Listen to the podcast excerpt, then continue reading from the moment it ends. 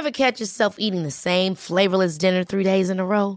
Dreaming of something better? Well, HelloFresh is your guilt-free dream come true, baby. It's me, Kiki Palmer. Let's wake up those taste buds with hot, juicy pecan-crusted chicken or garlic butter shrimp scampi. Mm. Hello Fresh. Stop dreaming of all the delicious possibilities and dig in at HelloFresh.com. Let's get this dinner party started.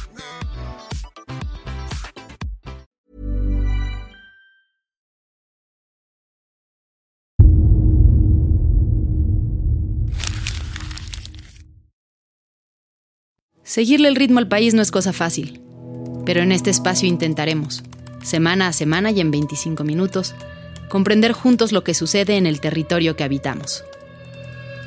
Esto es Semanario Gato Pardo y yo soy Fernanda Caso.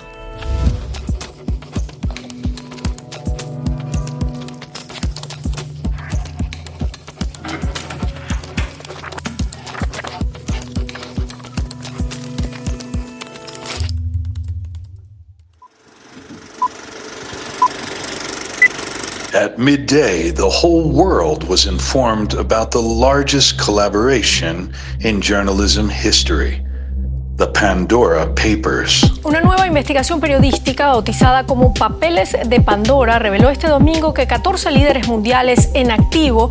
En los llamados papeles de Pandora aparecen 35 presidentes o expresidentes. Son citados no Pandora Papers. Que revelan riqueza oculta, evasión de impuestos y en algunos casos hasta lavado de dinero. Más de 600 periodistas en 117 países investigaron durante meses el contenido de casi 12 millones de documentos, con información sobre inversiones de magnates, políticos y celebridades en paraísos fiscales. Y de eso vamos a hablar en este episodio. Pero antes de entrar de lleno al tema, vamos a la junta editorial de Gato Pardo que tuvimos el martes por Zoom. La primera nota que comentamos la puso sobre la mesa Fabiola, quien es parte del equipo de investigación del podcast y además estudia ciencia política en la UAM. La reforma eléctrica, porque o la monopolización del litio, o sea, como están habiendo como muchos problemas dentro de las cámaras, no sé. De hecho, lo voy a ver en clase el viernes. El 30 de septiembre, el presidente Andrés Manuel López Obrador presentó la iniciativa de reforma eléctrica que propone cambios a los artículos 25, 27 y 28 de la Constitución y nueve transitorios. De ser aprobada en el Congreso, la Comisión Federal de Electricidad obtendrá preferencia sobre cualquier competidor privado en el despacho de energía eléctrica, aún sobre aquellos que producen y venden a mejores precios y con menos contaminantes. El 8 de octubre, en la conferencia de prensa mañanera, López Obrador aseguró que no hay acuerdos ocultos, ni una moneda de cambio con otras fuerzas políticas como el PRI para aprobar esta iniciativa. Sobre este tema, por si quieren saber más, Gato Pardo publicó esta semana un extraordinario texto de Jesús Carrillo. Fui yo quien sugirió el siguiente tema en la Junta, y es que era algo que había afectado al mundo entero, incluyéndonos a nosotros en el podcast de Gato Pardo. Yo creo que la caída de WhatsApp tiene que ser una. El lunes 4 de octubre, WhatsApp, Facebook e Instagram tuvieron durante más de seis horas una caída a nivel mundial. Como era de esperarse, esta interrupción desató el caos entre los usuarios. Minutos después de la recuperación de los servicios, alrededor de las 5 de la tarde del lunes, Andy Stone, el responsable de la comunicación oficial de la empresa, confirmó en Twitter que los servicios y aplicaciones de la compañía estaban volviendo a la normalidad y pidió disculpas por lo sucedido. Facebook informó que la causa de esta interrupción fue un cambio de configuración defectuoso, pero aseguró que los datos de los usuarios no se vieron comprometidos.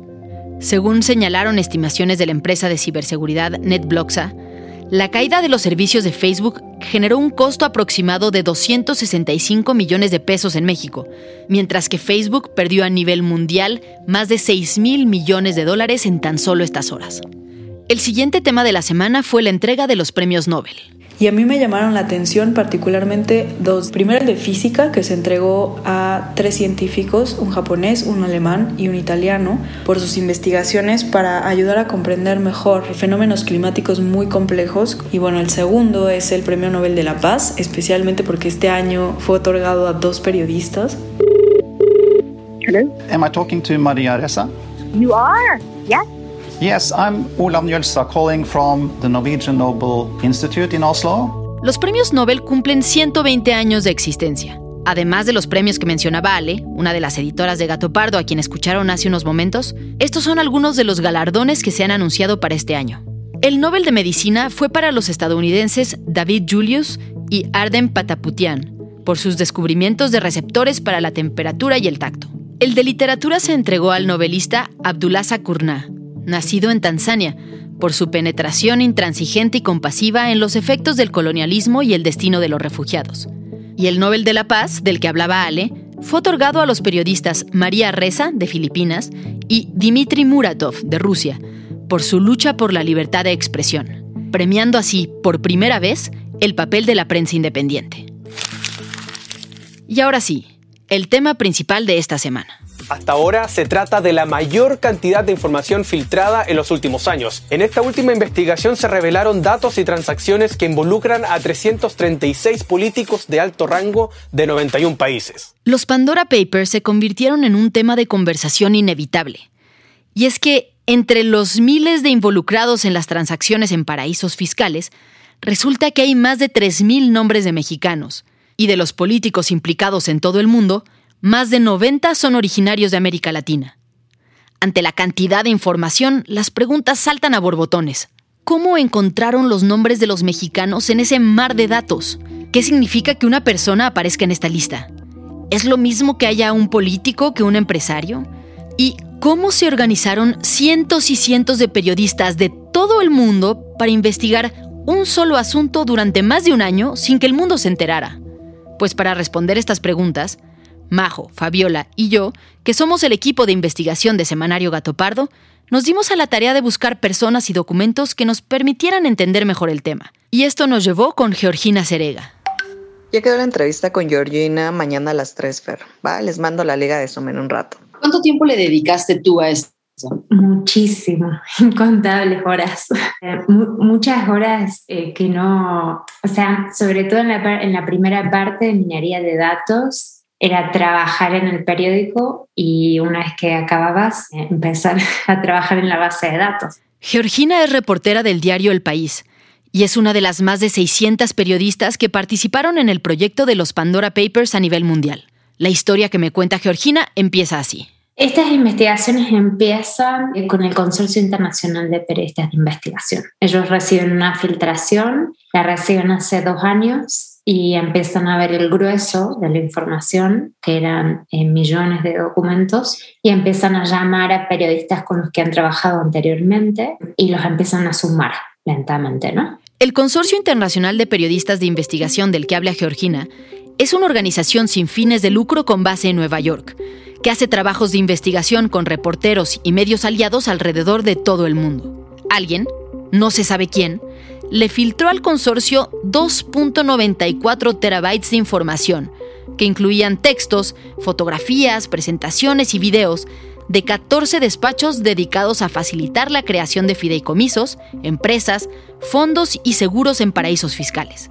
Al darse cuenta de las dimensiones de la información y de la titánica labor que implicaría revisar documento por documento, el consorcio decidió acudir a su red internacional de reporteros aliados. El consorcio contactó a un periodista de Madrid, a Daniel Grasso, que él ya había trabajado con el consorcio, entonces lo sumaron a él y él sumó gente del equipo de Madrid también, pero mm, al avanzar en la investigación y ver que la bomba de información estaba en América Latina, decidieron sumar un equipo en América Latina. Por otro lado, el consorcio contactó a reporteros de la organización mexicana Quinto Elemento Lab, que también se dedica a hacer investigaciones sin fines de lucro. Y así, entre los periodistas del país y los de Quinto Elemento Lab, se organizó el equipo de México, que trabajaría en identificar a los personajes nacionales que aparecían en estas interminables bases de datos. Buscábamos en mexicanos y pasaportes, o, o sea, la palabra mexicano y pasaporte, o México, o ciudades específicas de México, porque para registrar una offshore muchos tienen que dar sus eh, datos de domicilio. Y mm, la idea en realidad del consorcio es que el trabajo sea de manera muy colaborativa entre todos los países. Entonces hay una especie de software que usamos para comunicarnos todos y ahí nos vamos pasando la información que vamos encontrando. Durante meses, el equipo de investigadores le dedicó a esta labor dos, tres, cuatro horas diarias, adicionales a su trabajo formal en distintos medios. Según me cuenta Georgina, pasaban largas jornadas con los ojos clavados en una computadora, haciendo búsquedas infructuosas, hasta que de repente algún nombre, una dirección o una nacionalidad soltaba una pista. Siempre que cuando encuentras tu primer nombre en la base de datos, ese es como el momento de máxima emoción, porque sentís como que has llegado a algún punto. Una vez que la investigación en todo el mundo fue avanzando, el consorcio fijó la fecha de publicación global. Era el 3 de octubre a las 12 y media del mediodía de Washington. Y entonces sucedió. 30 minutos después de las 12 del día, los cientos de periodistas involucrados en todo el mundo hicieron públicos exactamente en el mismo momento sus hallazgos. Vladimir Putin, El presidente de Chile, Julio Iglesias, Julio Scherer Ibarra, Olegario Vázquez Raña, el presidente de Ecuador, Shakira, el rey de Jordania, los legionarios de Cristo, Pep Guardiola, el presidente de República Dominicana. Cientos de personajes que hicieron inversiones en paraísos fiscales entre 1970 y 2020 empezaron a aparecer en todos los titulares. Pero, ¿cualquier inversión en un paraíso fiscal es evidencia de corrupción o evasión de impuestos? ¿O por qué tendría que importarnos que un político o un artista o un millonario tengan dinero en las Bahamas o en las Islas Vírgenes? Pues vayamos primero un paso atrás. ¿Qué es un paraíso fiscal?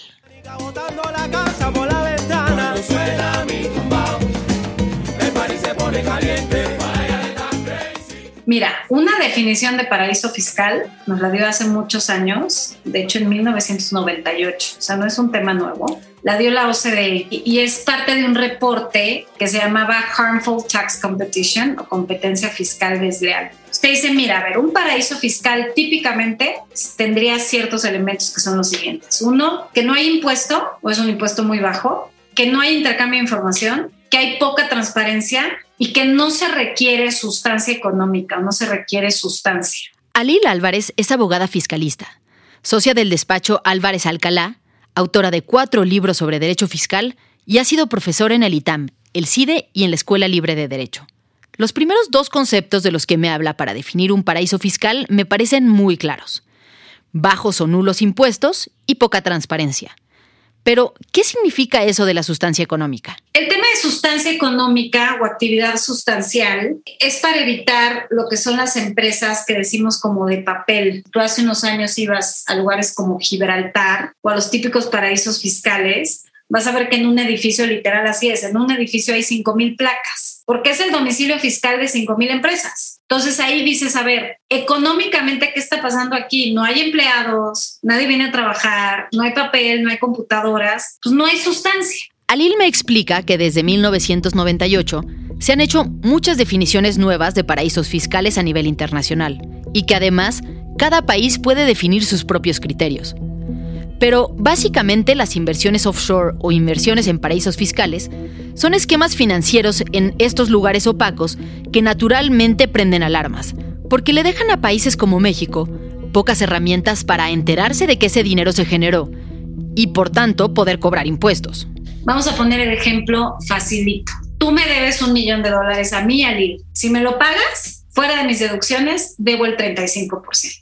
Te digo, oye Fernanda, ¿qué tal si mejor se lo pagas a mi empresa en Malta, donde no hay impuesto? Ahí como gobierno, como Estado mexicano, pues estás muy preocupado, porque si el dinero llega a Malta y no tienes legislación para contrarrestar eso, pues pierdes ese potencial recaudatorio. Es decir, según me explica Lil, tener dinero en un paraíso fiscal no es en sí mismo ilegal. De hecho, algunos de los destinos de inversión que aparecen en las listas de los Pandora Papers nos sorprenderían. No todos son pequeñas islas lejanas. También hay países como Panamá, o incluso algunos estados de Estados Unidos, donde los impuestos locales son muy bajos o inexistentes y las leyes de privacidad son muy estrictas, como Dakota del Sur, Florida y Delaware. Si, por ejemplo, una persona hace un negocio en México, paga los impuestos por las ganancias de ese negocio y luego abre una empresa en Panamá con el único objetivo de comprar ahí un yate o una casa y le avisa de esto al gobierno mexicano, entonces no está violando ninguna ley. Y esto podría ser el caso de varios empresarios que aparecieron en los Pandora Papers, ya que solo sabemos lo que compraron, pero no sabemos si el gobierno estaba enterado de estos movimientos. Vienen días libres y es tremenda oportunidad para ir por primera vez en un yate por la Bahía de Panamá. También hay personas que mandan su dinero a fondos en paraísos fiscales para mantener la privacidad sobre su dinero y evitar posibles secuestros o extorsiones, y otros que lo hacen por las facilidades que existen para abrir empresas ahí, lo cual hace más sencillos los negocios internacionales.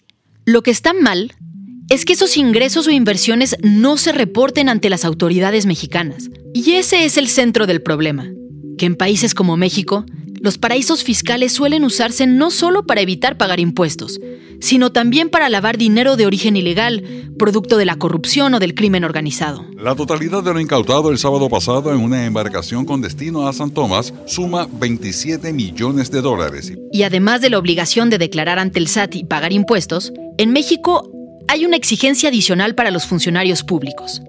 Ellos deben presentar ante la Secretaría de la Función Pública una lista con todas sus propiedades como casas, autos y obras de arte. Deben decir si tienen acciones en alguna empresa, cuentas de banco, declarar todos sus ingresos y hasta sus préstamos. El mundo se consume en dinero, el dinero es dinero, el dinero es dinero, el dinero es dinero, el dinero es dinero, aprende algo dinero. También deben presentar toda esta información sobre su cónyuge y dependientes económicos para evitar simulaciones. Estas declaraciones sirven, sobre todo, para detectar cuando hay un crecimiento inexplicable en la riqueza de un funcionario durante los años de su encargo. Si un político que apareció en la lista de los Pandora Papers no incluyó esos bienes o inversiones en su declaración, entonces, además de posible evasión fiscal, muy probablemente incurrió en otro delito por mentirle a la autoridad.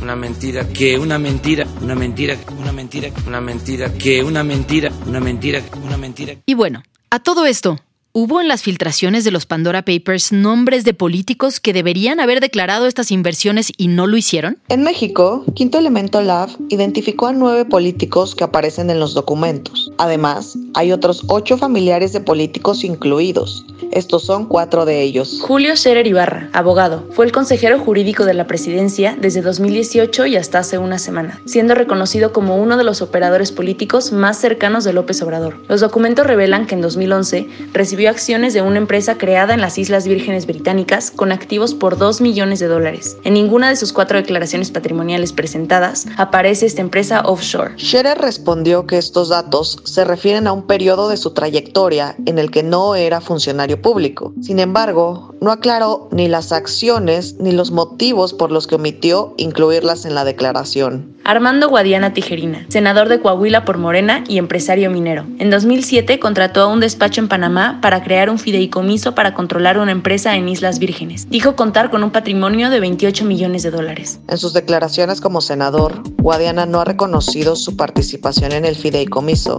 ni ha reportado los 28 millones de dólares. La respuesta que dio ante las revelaciones fue que sus contadores habían cometido un error al llenar el formato. Julia Abdala, empresaria y pareja desde hace 20 años del actual titular de la Comisión Federal de Electricidad, Manuel Bartlett. Es dueña de una empresa en Panamá que no fue declarada por él. Y en 2010 Bartlett había omitido declarar 5 empresas y 25 propiedades de Abdala con la justificación de que no estaba casado con ella. Abdala no ha respondido ante las revelaciones de los Pandora Papers. Jorge Arganiz Díaz Leal, actual secretario de Y Transportes del gobierno de López Obrador. En 1998, un mes después de integrarse como secretario de Obras de la Ciudad de México, Arganiz registró una empresa en las Islas Vírgenes, de la cual aparece como propietario. Esta empresa no está en su declaración como servidor público.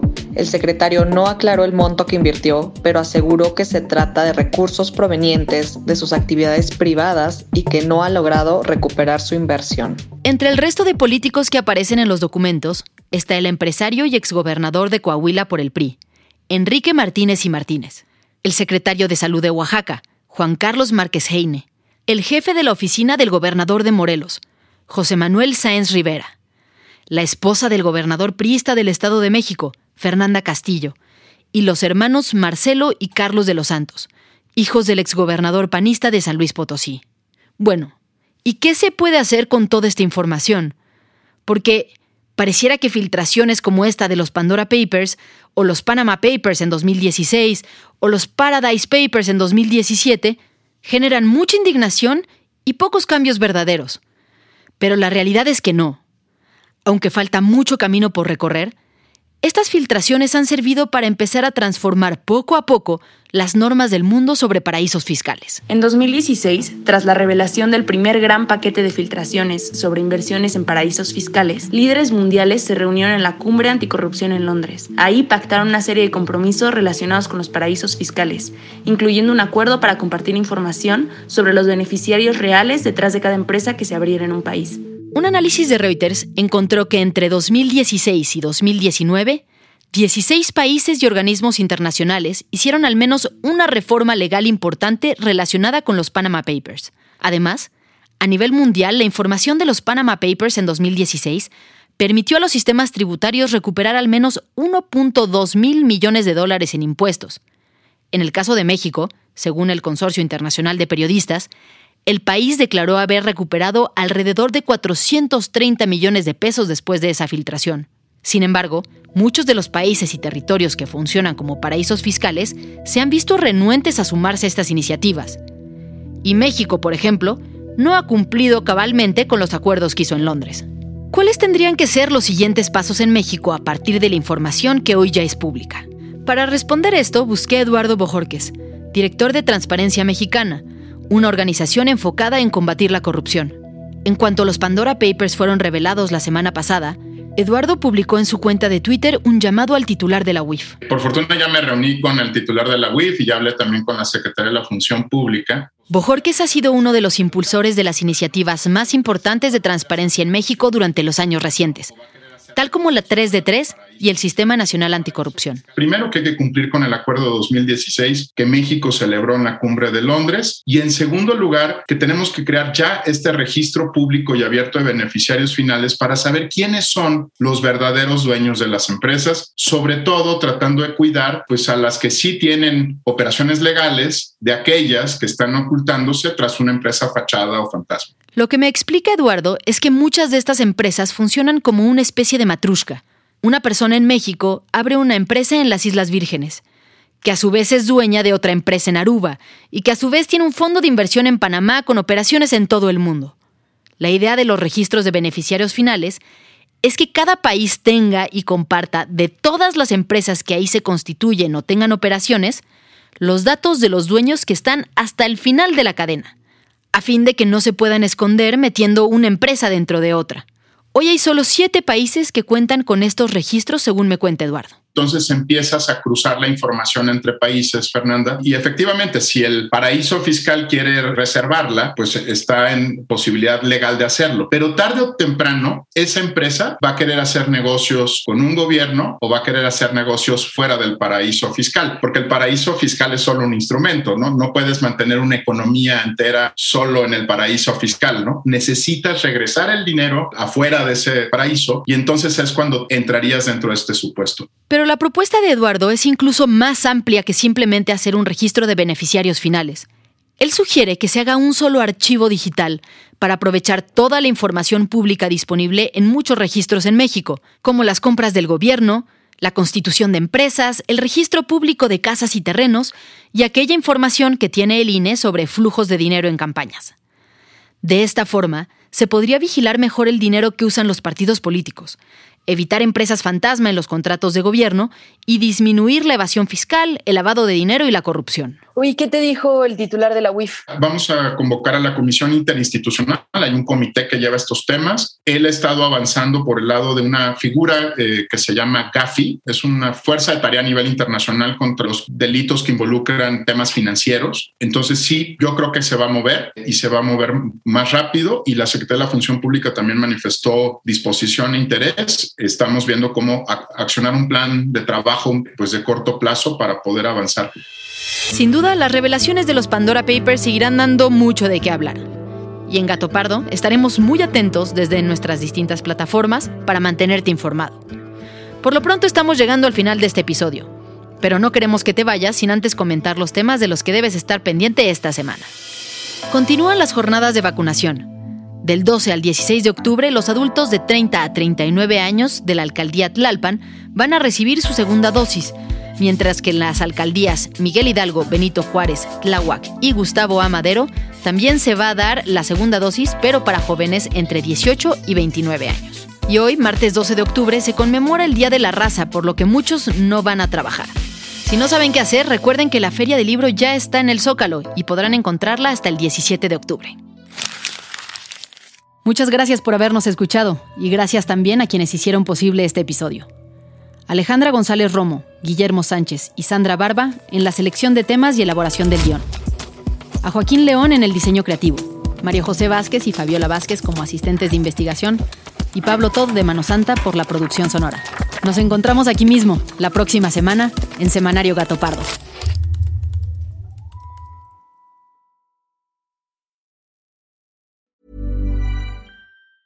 Hi, I'm Daniel, founder of Pretty Litter. Did you know cats tend to hide symptoms of sickness and pain? I learned this the hard way after losing my cat, Gingy. So I created Pretty Litter, a health monitoring litter that helps detect early signs of illness by changing colors, saving you money and potentially your cat's life. Pretty Litter is veterinarian developed, and it's the easiest way to keep tabs on your fur baby's health right at home. Go to prettylitter.com and use code ACAST for 20% off your first order and a free cat toy. Terms and conditions apply. See site for details.